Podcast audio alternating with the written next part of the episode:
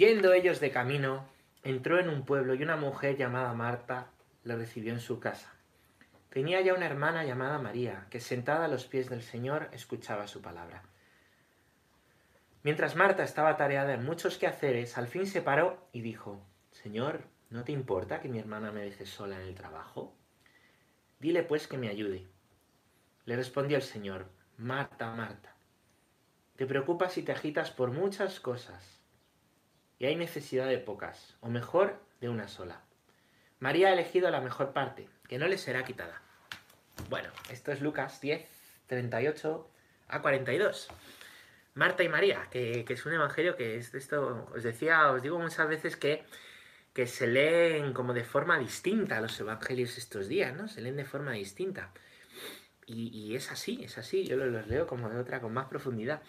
Fijaros, anoche estaba que no, no me llevo noches que me cuesta dormirme y, es porque pues, pues tengo el día ocupado, pero no me muevo casi, no me muevo casi. Eh, camino un poco, como os digo, cuando hablo.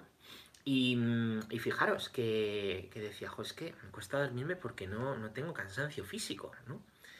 Y, pensaba, por otro lado, digo, joder, pues fíjate, la, de cosas que, que, nos agitan, la de cosas que, yo, que soy hiperactivo en un día, hacía mil cosas, ¿no? Iba de un lado para otro y, y, cuántas cosas, ¿no? Pues, pues ya no hacemos, ¿no? Cuántas cosas hacemos más despacio, cuántas veces hacemos pues menos cosas, ¿no? En este tiempo. Y, y, dice el Señor, pues, pues que lo importante no está en hacer muchas cosas, sino en elegirle a Él, ¿vale? Igualmente en este tiempo se pueden hacer pocas cosas y seguir sin elegirle a Él, ¿vale? Igual, igualmente. Y por supuesto, en periodo de mucha actividad es más fácil poner el corazón en la actividad, aunque sea buena, y olvidarse del Señor. Pues, pues el Evangelio es un tirón de orejas, ¿no? María ha elegido la mejor parte, la mejor parte, porque me ha elegido a mí, ¿no? No quiere decir el Señor que no hagamos ninguna cosa, que es lo que dice Marta. ¿Qué pasa? Que, que estás sin hacer y que no. Lo que quiere es que por encima de las cosas le elijamos a Él y luego habrá que hacer cosas, pero las cosas en Él y elegirle a Él, elegirle a Él. Bueno, pues, pues ánimo y todo se puede ofrecer, ¿eh? Todo se puede ofrecer. Siempre hablamos de, la vida fecunda, de qué bien las monjitas que rezan por nosotros, pero no nos lo creemos, no nos lo creemos. Pues sí, es que todo se puede ofrecer. Y el trabajo escondido y lo que no se ve y todo es para gloria de Dios. En todo se puede dar gloria de Dios. Puede haber mil cosas muy bien hechas, pues, pues obras muertas, y puede haber pequeñas cosas ofrecidas al Señor, viviendo en el Señor, que son obras de amor son obras de amor. Pues, pues es que el Señor ve lo escondido, no se juzga, no juzga, perdón, no tiene esa idea de esos criterios de eficacia que tenemos nosotros tantas veces, ¿no? De todo, todo eficacia y rapidez, ¿no? Bueno, pues que hay que buscarlo, ser eficaces, por supuesto, pero, pero es algo más. El Evangelio siempre es un paso más, ¿no? Ama a todos, pero y a tu enemigo, al que te persigue. ¿Vale? No soy adúltero ya, pero ¿y si miras así de esta manera? No... Eh, ¿Y si haces lo más mínimo, ¿no? Estos pequeños, ¿no? El Evangelio siempre afina muchísimo. No se queda en nuestros conceptos, ¿no? En nuestros conceptos de, bien y mal, sino que va más allá, busca el, máximo bien posible, la virtud, ¿vale? Bueno, pues, pues vamos a... Vamos a empezar, vamos a ver dónde estábamos.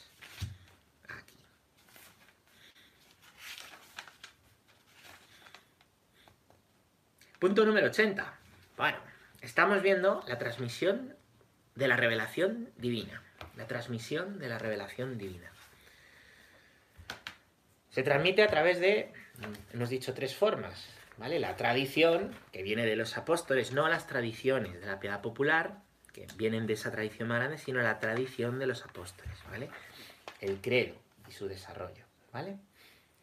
Después eh, tendríamos la Sagrada Escritura, que se relaciona con la tradición, y luego la interpretación del depósito de la fe. Pues vamos a hablar ahora, vamos a hablar ahora de la relación entre la tradición y la Sagrada Escritura. Punto número 80, chicos. Una fuente común. La tradición y la Sagrada Escritura están íntimamente unidas y compenetradas porque surgiendo ambas de la misma fuente, se funden en cierto modo y tienden a un mismo fin. Una y otra hacen presente y fecundo en la Iglesia el misterio de Cristo, que ha prometido estar con los suyos para siempre hasta el fin del mundo. ¡Qué maravilla! ¿no? La tradición y la Sagrada Escritura. Ayer hablábamos de la tradición con mayúsculas, ¿os acordáis? La tradición, lo que la Iglesia vive y celebra. Creemos, lo vivimos y lo celebramos. ¿Vale? ¿Qué pasa cuando solo crees? ¿no? La, tradición lo crees, lo vives y lo celebras. Cuando lo crees y no lo vives, pues en realidad no lo crees de verdad. En realidad eso no ha calado. En realidad, pero creo en Dios, sí, pues bien, Pero lo vives, lo vives realmente, ¿no? Hay, hay unidad de vida, hay corazón indiviso, ¿no? O crees en Dios, pues como yo, creo que, creo que, yo qué sé, creo que, creo que llegamos a la luna, pues sí, pero ¿qué cambia mi vida eso? ¿Vale? vivo como un tío que se cree que hemos estado en la luna, pues, ¿entendéis? ¿Vale? Entonces, no es solo decir creo en Dios, es lo que creemos, lo hacemos viva. Y luego lo celebramos, lo celebramos. Es que no hace falta, no hace falta eh, ir a misa para creer en Dios. Hombre, para creer en Dios no, pero para vivir la fe hay que celebrarla, claro. Para vivir la fe hay que celebrarla. ¿eh? Lo que crees, si no quieres que se quede en el plano de las ideas, ¿vale? Hay que hacerlo vida. Y hacerlo vida es celebrar, ¿eh? es celebrar. Ser cristiano es celebrar. Es celebrar continuamente, ¿eh? celebrar una continua Pascua, eso es la Eucaristía. Una continua Pascua, que luego viene marcada por una serie de tiempos litúrgicos, ¿vale? En los que vivimos los misterios del Señor. Y en esa continua Pascua, que es la Eucaristía, pues vivimos los tiempos de Adviento, de Navidad. ¿eh? El Adviento es tiempo de la espera, la Navidad es el tiempo de la encarnación de, del nacimiento del Señor, la Cuaresma, que es tiempo de, convertirse, la Pascua, que es tiempo de, alegrarse, ¿vale? Pero todo lo vivimos, ¿eh? pues no tristes, ¿no? Todo lo vivimos desde la Pascua, ¿vale? No lo vivimos pues, pues hechos polvos, arrastrándonos, ¿no? No lo vivimos como algo más. Entonces, hablaba con una persona, me, me recordaba y me ha ayudado, ¿no? Hay que poner en valor las cosas, ¿no? Y en esta Pascua, en esta Semana Santa, pues hay que poner las cosas en valor. Y, luego, cuando se acabe la cuarentena, hay que poner las cosas en valor. ¿Realmente mi fe es lo más importante? Pues voy a vivir acorde. Y vivir acorde también es celebrar. ¿eh? También es celebrar. También es, es celebrar la Eucaristía. ¿eh? Es, celebrar los sacramentos. ¿vale? Es, la fe se comparte. Esto insisto muchísimo, pero es que creo que es es que es tan fundamental que la fe se comparte, porque es que, mirar, el mundo cada vez es más individualista. Y siendo el mundo cada vez más individualista, a ver después de esto qué pasa, pero vamos, hasta ahora, pues al final eso se cuela en la fe y hacemos una fe individualista, hacemos mi fe, mi fe, pero no es tu fe, es nuestra fe, es la fe de la iglesia, no es tu fe, la fe no es tuya, fe te la ha dado el Señor, nos la ha dado el Señor a la iglesia, que es lo que fundó Jesús, porque la iglesia la fundó Jesús, no la fundó el Papa, no la fundó Pedro, no la fundó... Tú eres Pedro y sobre esta roca yo, yo, yo, yo, Jesús, no yo, edificaré mi iglesia. ¿Vale? Hay que poner las cosas en valor y a veces hay que hacer un esfuerzo, hay que hacer un esfuerzo, ¿eh? hay que hacer un esfuerzo por, por, por, por, cuando no te apetece, es que no me apetece ahora ir con mi, ir con mi, ir, a misa, oye, pues, y es que no me apetece pues compartir con mi comunidad o es que no me apetece pues pues eso es poner en valor las cosas. Eso es poner en valor las cosas y ver oye pues pues realmente yo que digo que tengo fe que Dios es lo más importante que, mi fe cerebral es lo más importante cómo lo hago lo estoy haciendo ¿eh? cómo lo estoy haciendo vale y hay que optar ¿Qué sucede? Que muchas veces no nos gusta optar, no nos gusta elegir, porque nos creemos que cuando elegimos renunciamos a cosas. Esto alguna vez lo he explicado. Me repito, pues sí, es que elegir es renunciar a cosas. Claro, claro. Como os digo, oye, yo estoy aquí, no estoy haciendo otras cosas, no estoy poniendo la lavadora. ¿No? Y vosotros estáis aquí y no estáis a lo mejor jugando con los niños ahora, o no estáis estudiando, o no estáis. Pues es que elegir, elegir conlleva eso. Toda elección conlleva renuncia, siempre. Y no pasa nada. Y no pasa nada. ¿Sabéis qué pasa? Que al haber quitado a Dios, o al haber, tener una fe muy disoluta, una fe que no, no terminamos, ¿no? De, de aterrizar a Dios, de, de, dejar que Dios se encarne, que se haga vida, ¿eh? de vivir la fe, porque no terminamos, siempre vamos un poco con el freno de mano echado, ¿no? Con un Ferrari, que es tu bautismo, pero eh, a trompicones o, o bueno, conduce tu señor, pero este, este, tramo ya lo llevo yo, ¿eh? Tranquilo, que yo lo hago mejor, ¿eh? que es mi coche. ¿Quién te ha dado el coche? ¿Quién te ha dado el coche? Pues pues ¿sabéis qué pasa? Que, como se ha quitado a Dios también en la sociedad, esto también se nos cuela en nuestra propia fe. Y entonces nos da mucho miedo, mucho miedo elegir, y nos da mucho miedo renunciar, y nos da mucho miedo morir, y nos da mucho miedo... ¿eh?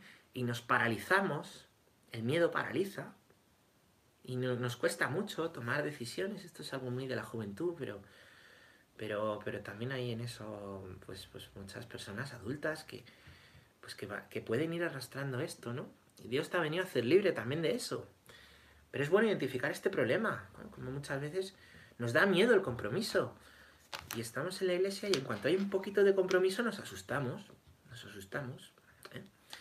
Nos asustamos. Y oye, que no es nada que no me haya pasado a mí, que no lo digo aquí para reprochar, pero digo para que lo reconozcamos. A mí me ha pasado.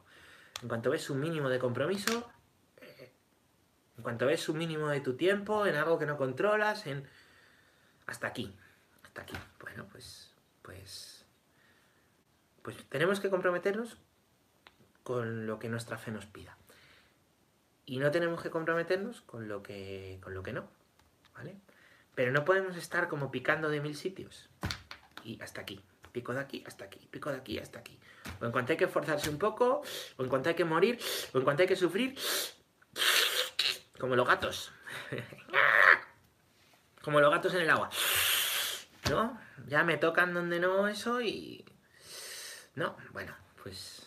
Pues nada, un peligro espiritual que estanca nuestra vida espiritual y, nuestra vida entera. Nuestra vida entera. Si es que donde no hay sí es definitivos, opciones radicales de vida, donde no hay que la, la, tentación siempre va a ir a por eso, va a ir contra el sí definitivo, por eso hay tanto ataque a las familias, por eso hay tanto ataque a la gente que, se, consagra a Dios, a los sacerdotes, al que quiere vivir una fe fuerte, claro. Claro, vas a tener más tentaciones. A mí esto me lo decía mi rector del seminario cuando estaba en primero, ¿no? Eh, me acuerdo que me lo decía. Así que cuanto más tú quieras pues vivir tu fe de verdad, darte, ¿eh? seguir a Dios, más tentaciones, vas a ser más sutiles las tentaciones y vas a tener más para que te eches para atrás. Claro, claro. Lo otro es toda la vida así, bueno, ahora esto, ahora no, ahora sí, ahora no, ahora me comprometo, ahora no, ahora yo, ahora yo, yo, yo, yo, yo, y tú, y tú, y tú, y tú. Tampoco estoy diciendo que, la voluntad de Dios sea lo más difícil siempre, eso no es, ¿vale? Tampoco estoy diciendo eso. No. Lo que estoy diciendo es que eh, nos da miedo el compromiso y que muchas veces estamos a lo que nos gusta, pero en cuanto llega a lo que no nos gusta, ya, pues y, así al final, pues, estamos toda la vida con el freno manochado. Estamos toda la vida gripados, como un coche gripado, ¿viste? Un coche gripado. Pues gripados en la fe. Y luego, ay, no sé qué pasa, no sé qué pasa, no sé qué me pasa, no sé qué me pasa. Y es que siento que no, que no, que no, que no sé, pues no sé qué momento me ha dejado de Dios. Si no le he dicho que no, no, pero poco a poco, poco a poco, como el hijo mayor, que vivía en la casa del padre, pero no tenía fe. ¿Qué le pasó? Si no se fue de casa, pues, pues que se acostumbró. como Marta ahora en el Evangelio que hemos leído, que nada es casualidad. Te acostumbras a vivir con Dios sin las cosas de Dios. Perdón, a vivir entre las cosas de Dios sin Dios. Sin Dios. Y al final, ¿qué ha pasado? Pues lo de la Coca-Cola. Primero normal, luego light y luego cero. Eso pasa con la fe. Eso pasa con la vida cristiana. Eso pasa. Y al final, luego, ojo, pues yo fui. Yo en mi juventud estaba muy cerca de Dios, pero luego, ¿qué pasó? Pues, pues no sé por qué. Me alejé o no sé, ojo, yo en la, iglesia hacía de todo, era catequista, cantaba, estaba en liturgia, estaba en no sé qué, en la comunidad, estaba en... ¿Y qué pasó? Ah, me cansé. pues por eso, es por eso, ¿vale? ¿Por qué? Nos vamos acostumbrando a, vivir buscándonos a nosotros mismos, ¿vale? Bueno, bueno, pues la fe se celebra, y celebrar es buscar a Dios, no buscarte a ti mismo, no a tu gusto, no, no se trata de hacer muchas cosas. en esto lo digo yo porque tengo mucho peligro, porque yo soy muy hiperactivo. No se trata de hacer muchas cosas, se trata de, de eh, las cosas por el Señor y comprometernos en las cosas por el Señor y dar un sí al Señor. ¿Mm? En lo grande, en lo pequeño, ¿vale? Pues eso es celebrar la fe, eso es celebrar la fe. ¿eh? No es tanto hacer muchas cosas eh, en torno a Dios, sino, sino vivir una fe comprometida, vivir en un sí, ¿vale? Bueno, pues, pues, pues todo esto, ¿no? Todo esto que, que se llama tradición, que hemos recibido, ¿vale? Tiene que ver con la Sagrada Escritura. Dice el Catecismo que la tradición y la Sagrada Escritura, aquí la tengo, aquí la tengo, hay que tener dos Biblias, una para leer y subrayar y otra para entronizar en casa, ¿eh? Un consejo que os doy, ¿vale? Un consejo que os doy. Em, pues toda, toda, toda, toda... Mm, la tradición tiene que ver con la Sagrada Escritura, porque vienen de una misma fuente. ¿Cuál es la fuente? Dios, Padre, Hijo y Espíritu Santo. Ya lo hemos explicado. Dios se revela, el Padre se empieza a revelar, crea, crea por el Hijo, en el Espíritu Santo, se va revelando en la historia, ¿eh? Adán y Eva, Noé, Abraham, alianza eterna, promesa de Mesías, promesa de salvación, profetas, Cristo. la Escritura es esa historia de la salvación. Esa historia de la salvación, ¿vale? Y más cosas. Surgen de una misma fuente, esa fuente es Dios. Y hacen una y otra vez presente y fecundo en la iglesia el misterio de Cristo, que ha prometido estar con los suyos para siempre hasta el fin del mundo. Es decir, que esa fe que yo vivo, esa fe que yo vivo y celebro, no solo que creo, vivo y celebro, ¿vale? Vivo y celebro, hace presente a Cristo en el mundo. Lo que vivo y celebro hace presente a Cristo. Y es que Cristo ¿eh? está presente entre nosotros. Está presente de manera real en la Eucaristía. La presencia real. ¿Vale? está presente, pero también nos ha dicho Dios que, que el otro es Cristo, que está presente en el prójimo, que está presente en el pobre, está presente en su palabra, está presente donde dos o más están reunidos en mi nombre. ¿Vale? Por eso, nos, por eso celebramos, por eso nos juntamos, por eso necesitamos al prójimo, por eso necesitamos la Eucaristía. Por eso necesitamos leer la palabra de Dios juntos, además de, de solos. ¿eh? Por eso. La iglesia es comunidad. Significa eso, la palabra iglesia significa comunidad, ¿vale? Y fijaos, algo que atrae mucho y algo que atraía en los primeros siglos, y yo creo que ayuda, a mí me ha ayudado eso en la iglesia, ¿no? Es ver ¿eh? cómo, cómo se tratan las personas que de verdad se tienen por hermanos. Y algo que aleja, que aleja mucho de Dios, es ver eh, a gente despreciar a otra gente. Dentro de la iglesia. Eso aleja. En cambio, el amor al hermano atrae. El amor al hermano atrae. El amor al hermano no es que nunca tengas un problema con tu hermano. Es que hay una relación sobrenatural en la que vives perdonando y convirtiéndote. Porque no solo el hermano lo hace todo mal, tú también. Bueno, y eso atrae la unidad y el amor entre la unidad, los signos de la unidad y del amor entre cristianos atraen. Eso convirtió al Imperio Romano. Y estoy seguro que es lo que es lo que pues necesita el mundo mi parroquia mucha gente lo dice, ¿no? Dice, a mí lo que me ha ayudado es pues ver cómo se quieren estos, ver cómo se tratan estos, que son tan distintos, que no les une ser del mismo equipo de fútbol, que no les une que les gusta pintar, que no les une que sean, no, uno, es joven, otro es mayor, otro está casado, otro está soltero, otro es cura, otro es... Pues, pues así somos en la iglesia. Cuando se dan los signos del amor, cuando se dan los signos del amor y de la y de la unidad, eso atrae, eso atrae, atrae muchísimo. Atrae de verdad. Cuando vamos un poco cada uno a nuestra bola, cuando vamos un poco cada uno a lo nuestro, a nuestro, eso no atrae nada. Y necesitas hermanos concretos, ¿vale? No, yo quiero a todos, sí, pero necesitas hermanos concretos, concretos, necesitas hermanos concretos. Iglesia es comunidad, hermanos concretos. ¿Eh? Necesitas hermanos concretos a los que amar, aunque luego quieras a todos. Una, iglesia, una parroquia es una familia de familias. ¿eh? Decía mi obispo, don Joaquín, el anterior, ¿no? Una comunidad de comunidades, una, una gran asamblea de hermanos. O sea, pues Necesitamos concreción. Yo quiero a todos, no tengo problemas con nadie, claro. si amáis a los que os quieren, ¿qué mérito tenéis? Ama a tu enemigo. Por eso necesitas hermanos, concretos, que a veces son tu enemigo, que a veces te cuestan. ¿eh? Que tu enemigo no es el último político que no vas a ver en tu vida y que te cae mal. El enemigo es este, que quieres mucho y hoy te ha hecho la pirula, hoy tiene un mal día. Y ahí no es tan fácil, ahí no es tan fácil. No es tan sencillo, ¿vale? Y ahí es donde se vive el Evangelio. Y ahí es donde de verdad se viven los signos del amor y la unidad en los hermanos concretos. En los hermanos concretos, ¿vale? Cuenta con eso, ¿vale? Pues ánimo, ánimo. Ánimo y adelante, ¿vale? Em, Sagrada Escritura y tradición. Las dos tienen que ver, ¿vale? Sagrada Escritura y tradición. Todo lo que vivimos, todo lo que vivimos, absolutamente todo, mana de la Sagrada Escritura. La Iglesia no puede inventarse nada, no puede decir nada que no venga en las, en las Sagradas Escrituras, ¿no? No podemos, no podemos. No se puede. Yo no me invento las cosas, ¿no? Yo no puedo empezar a celebrar ahora, ¿no? Decían, ayer decía, ¿no? Ayer lo escuchaba en la radio, ¿por qué no cambian la Semana Santa septiembre? Como han cambiado las fallas, ¿eh? Y como han cambiado, pues, pues, ¿por qué no cambiar la, Semana Santa? Pues porque, pues porque eso no se puede cambiar, porque la Semana Santa es en la luna llena, ¿eh? la primera luna llena, después del, equinoccio de, la primavera. Entonces, eso no es algo que, se pueda cambiar, ¿no? No es algo que vaya a cambiar.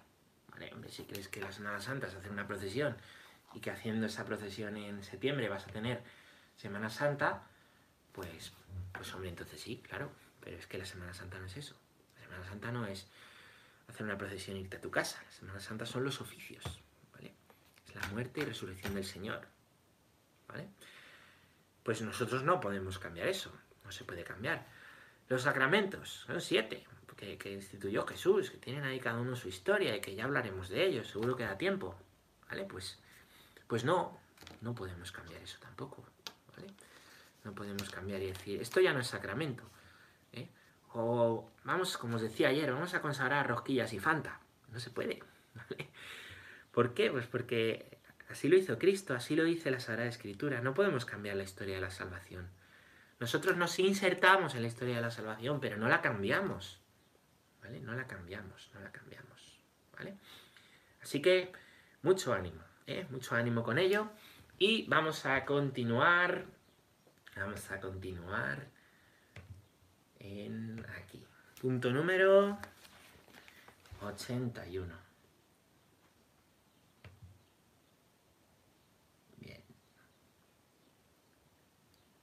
La Sagrada Escritura es la palabra de Dios en cuanto escrita por inspiración del Espíritu Santo. La tradición recibe la palabra de Dios encomendada por Cristo y el Espíritu Santo a los apóstoles y la transmite íntegra a los sucesores, para que ellos, iluminados por el Espíritu de la verdad, la conserven, la expongan y la difundan fielmente en su predicación. ¿Vale?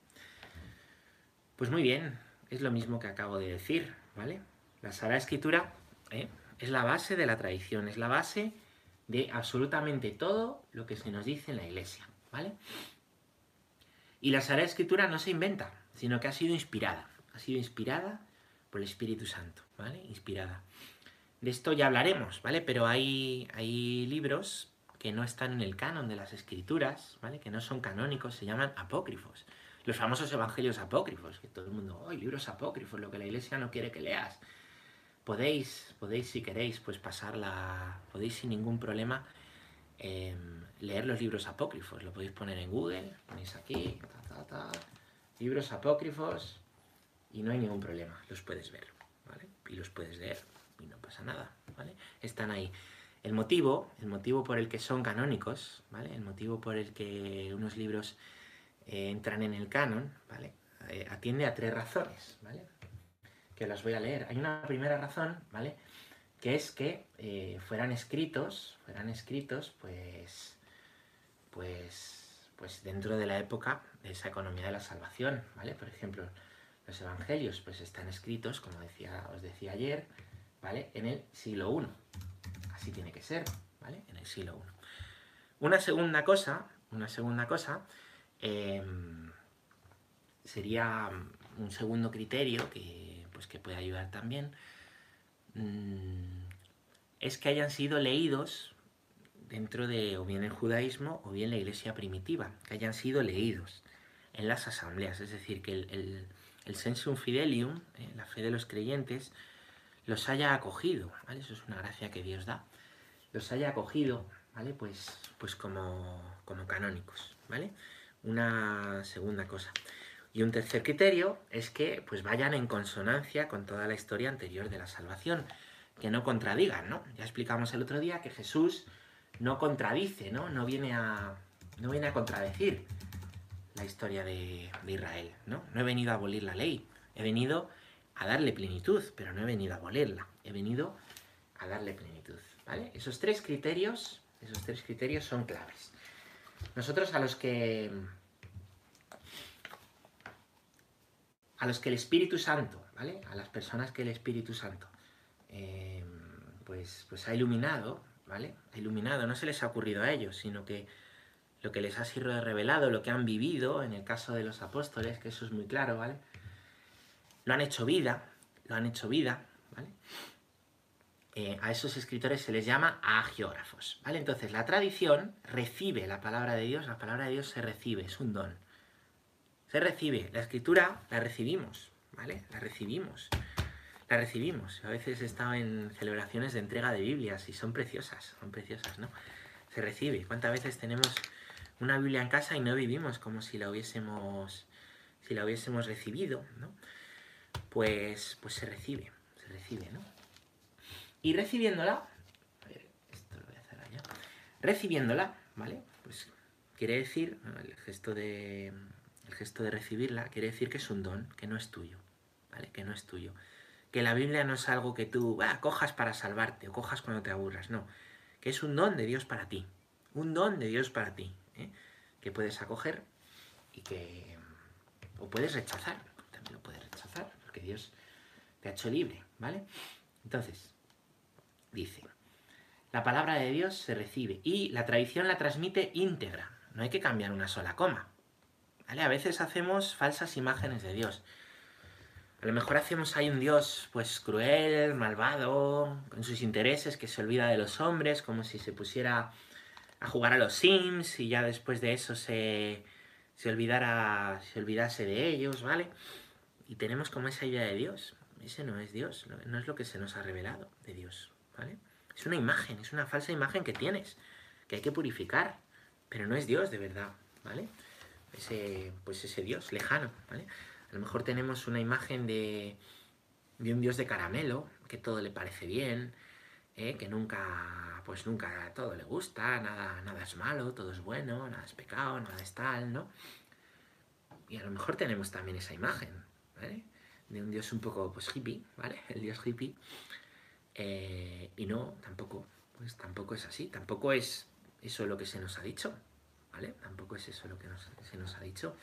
Y Dios eh, llama, y Jesús llama a la conversión, llama a la conversión, ¿no? Mientras no hagas daño a nadie, pero es que el mal te hace daño a ti también, aunque no hagas daño a nadie, hace daño a Dios, ¿vale?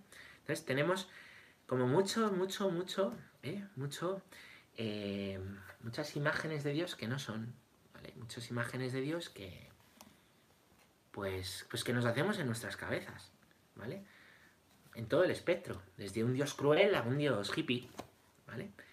Por eso hay que leer la escritura y hay que transmitirla íntegra, no cambiar una sola coma, para no tener falsas imágenes de Dios. Las falsas imágenes de Dios son llamadas en el Antiguo Testamento ídolos. Y en el fondo, como os expliqué un día y lo repito, son proyecciones nuestras. Proyecciones nuestras, ¿eh? Como yo soy un poco hippie, pues y todo me parece bien y me da igual y pues pues hago de Dios eso, hago de Dios eso, claro. O como yo soy cruel y lejano, pues hago de Dios eso. Y no, ese eres tú, pero ese no es Dios. Dios es lo que dice la Escritura, lo que Él ha revelado y lo que la tradición ha vivido a lo largo de los siglos, con expresiones y tradiciones con T minúscula distintas, con carismas diversos suscitados por el Espíritu Santo de muchos modos, pero, pero, ¿eh? siempre fiel pues a, esa Sagrada Escritura. De ahí no nos podemos salir, ¿vale? Y está muy claro. Y leyendo los Evangelios conoces a Jesús, aquí ayudan, ¿no? Otra recomendación que digo muchos estos días, esto para cuando acabe la cuarentena, hacer ejercicios espirituales es un momento muy bueno, también de conversión, de conocer a Dios de verdad, pero no le quitéis al Evangelio letras, no le quitéis al Evangelio ni una sola coma, eh, no le quitéis nada, nada. El Evangelio es lo que es, el Evangelio dice lo que dice, ¿vale? Pues no para que nosotros inventemos, ¿no? No para que nosotros... Entonces mira a ver si las imágenes de Dios que tienes coinciden, ¿vale? Con el Evangelio. Mira a ver lo que son de verdad imágenes de Dios y lo que no, ¿vale? Míralo, estate atento a eso. Bueno, pues punto número 82. Eh, de ahí resulta que la iglesia a la cual está confiada la transmisión y la interpretación de la revelación no saca exclusivamente de la Sagrada Escritura la certeza de todo lo revelado, y así las dos se han de recibir y venerar con el mismo espíritu de devoción. Y es que hay cosas que, sin, dice aquí, ¿no? Sin sacar directamente de la Sagrada Escritura, son eh, una, un ahondamiento en la Sagrada Escritura, ¿no? A través de lo que los, los, los primeros cristianos empiezan a vivir, lo que nos dicen los padres de la Iglesia, lo que los fieles viven, ¿vale? Eh, pues la tradición con mayúscula, ¿vale? También nos habla, ¿no? Nos habla de la revelación de Dios y desarrolla lo que dice la Escritura, ¿vale? A través de la teología y a través de los, de los santos, ¿no? Y de ahí, pues, que eh, se lleguen algunos dogmas que sin estar escritos directamente en la Sagrada Escritura de un modo que podríamos decir canónico, pa, ¿no? Tal, sino que se llega a ellos, se llega a ellos por lo que dice la Sagrada Escritura y lo que han vivido y celebrado los cristianos desde los orígenes, ¿vale? Desde los orígenes. Em, pues todo tiene siempre un fundamento bíblico, ¿vale? Todo tiene absolutamente siempre un fundamento que es bíblico, bíblico, ¿vale? Y en esto pues, pues pueden entrar algunos dogmas, por ejemplo la, asunción, ¿vale? Que os hablé el otro día de ella, que es el último dogma, ¿no? Em, pues, pues es una consecuencia de la profundización sobre la figura de María, y de cómo han vivido también la figura de María los cristianos desde los primeros siglos, tanto en Oriente como en Occidente. Tanto en Oriente como en Occidente, ¿no? La figura de María. Y para esto pues nos ayuda mucho eh, la ciencia histórica, la propia arqueología, ¿vale? En las iglesias, ¿eh? pues como la, figura de María ha sido, ha sido, ¿eh? em, pues desde el principio, desde el principio, desde el principio, ¿vale? Venerada y vivida, ¿vale? y creída pues, pues, pues en, lo que hoy creemos y celebramos, ¿no? y que en, algunos puntos ha sido dogma, ¿vale? Bueno, pues muy bien, van de la mano, van de la mano, ¿vale? Van de la mano. Y siempre, siempre, en esto, lo que os digo siempre es que, ¿por qué la iglesia esto? ¿Por qué no sé qué? ¿Por qué se dice esto? ¿Por qué lo otro? ¿Por qué no sé qué? ¿Por qué tal? Pues siempre hay un fundamento bíblico, siempre hay un fundamento bíblico. Otra cosa es que que no lo veas, otra cosa es que no te lo hayan explicado, otra cosa es que no lo entiendas, otra cosa es... Pero siempre hay un fundamento, siempre que la iglesia dice algo, eh, como madre, madre, una madre siempre quiere lo mejor para ti, pues, pues lo dice apoyado en un fundamento, siempre, ¿vale? Bueno, me da porque quería, quería acabar este punto 83 para que ya, cuando sigamos con los cafés con Dios, podamos empezar un tema nuevo, ¿vale? Vamos a leer el punto número 83. La tradición de que hablábamos aquí es la que viene de los apóstoles y transmite lo que éstos recibieron de las enseñanzas y del ejemplo de Jesús y lo que aprendieron del Espíritu Santo. En efecto, la primera generación de cristianos no tenía aún un Nuevo Testamento escrito y el Nuevo Testamento mismo atestigua el proceso de la tradición viva. Es preciso distinguir de ella las tradiciones teológicas disciplinares, litúrgicas o devocionales nacidas en el transcurso del tiempo en las iglesias locales. Estas constituyen formas particulares en las que la gran tradición recibe expresiones adaptadas a diversos lugares y a diversas épocas. Solo a la luz de la gran tradición, aquellas pueden ser mantenidas, modificadas o también abandonadas, bajo la guía del magisterio de la Iglesia. Esto es un buen resumen. Esto es un buen resumen. Os quería leer aquí una cosita. Es un resumen estupendo. Es un resumen muy bueno, ¿vale? Buenísimo de esto. Fijaros, dice, la tradición con mayúsculas viene a los apóstoles y se ha revelado por Cristo y por el Espíritu Santo. ¿eh? Ya menciona el Espíritu Santo. Cristo y el Espíritu Santo, por Dios. Revelación. Revelación. La primera generación de cristianos no tenía Nuevo Testamento, ni falta que hacía. Tenían a Jesús, habían visto a Jesús, habían comido con él, le habían visto, habían estado con él, habían compartido con él. ¿Vale? La primera generación de cristianos hace eso. ¿Qué sucede? ¿Qué sucede? Em, pues que, esta primera, esta primera generación de, de cristianos, cuando, como os decía ayer, cuando ya se ve necesidad, cuando ya se va llegando a gente que no ha conocido a Jesús, pone por escrito los evangelios, aparecen las cartas de Pablo y de los apóstoles, ¿no? En esa época, todo en la, en la segunda mitad del siglo I, todo en la segunda mitad del, del siglo I, ¿vale? Y ahí es donde empieza la tradición con mayúscula, lo vivido por los apóstoles, lo revelado, todo, ¿vale? Hay que distinguir esta tradición de las tradiciones con minúsculas. Por eso os decía que esto es una buena, una buena, una buen resumen, ¿no? Hay tradiciones teológicas, ¿vale? De la teología, pues, pues teólogos que tratan de profundizar por una determinada línea o por otra, ¿vale? Que van, van pensando, van tratando de profundizar en la palabra de Dios, ¿vale? No todo lo que dice un teólogo es, lo que dice un teólogo no es palabra de Dios, ni es, ni es magisterio, es profundización en la fe, ¿vale? Y de gran ayuda. Hay tradiciones disciplinares. ¿Qué son las tradiciones disciplinares? Pues pues normas de la iglesia que a veces cambian. Hay, normas de la iglesia que son derecho divino, que no cambian, que no cambian ni van a cambiar, pero hay otras que, que son pues derecho de la iglesia, que pueden cambiar, ¿vale? Que pueden cambiar. Pues mira, ahora estamos viendo un, un tiempo de, de, mucho cambio en las normas, ¿no? Con esto del coronavirus, pues está, por ejemplo, las indulgencias, ¿no? Las indulgencias, eh, pues, pues, pues han sido concedidas en este momento concreto para los enfermos y para los que rezan con ellos, por ponerte un ejemplo, ¿vale? Tradiciones litúrgicas, ¿no? Pues no siempre ha habido los mismos ritos litúrgicos. Nosotros usamos este rito desde el Vaticano II y antes había otro, ¿vale? El tridentino, pero eh, que antes del tridentino había otros, había otros y ha habido muchas expresiones litúrgicas y muchas formas. Y aquí en España, mucho antes que el tridentino, el rito mozárabe, ¿vale? que pues todavía se conserva y se celebra en alguna, en alguna iglesia, ¿vale? Eh, ¿Qué más? Devocionales, pues, pues de piedad, pues, pues mira, pues, pues las devociones populares que os decía, las procesiones o tal, ¿no? Pues siempre ha habido procesión, pues, pues a lo mejor hace 100 años ha habido esta procesión y antes había otras cosas, ¿no? Eh, o siempre se le ha rezado a este santo esta novena, pues, pues a lo mejor ese santo en este siglo fue muy querido y se le hacían novenas y luego cayó en el olvido, pues eso son tradiciones pequeñas que tienen su valor y que no hay que nunca poner por encima de la tradición con mayúscula. Y la tradición con mayúscula es lo revelado a los apóstoles, ¿vale? La palabra de Dios y la historia de salvación que Dios hace con su pueblo. Eso es, ¿vale? ¿Quién hace? ¿Quién hace que... Mm, claro, ¿cuál es la garantía de que esta tradición no se salga? ¿Cuál es la garantía de que esta tradición no se separe de la Sagrada Escritura? El magisterio. El magisterio es la voz autorizada de la Iglesia, la voz de los papas y de los concilios. El magisterio, que es la tercera fuente de la revelación de Dios.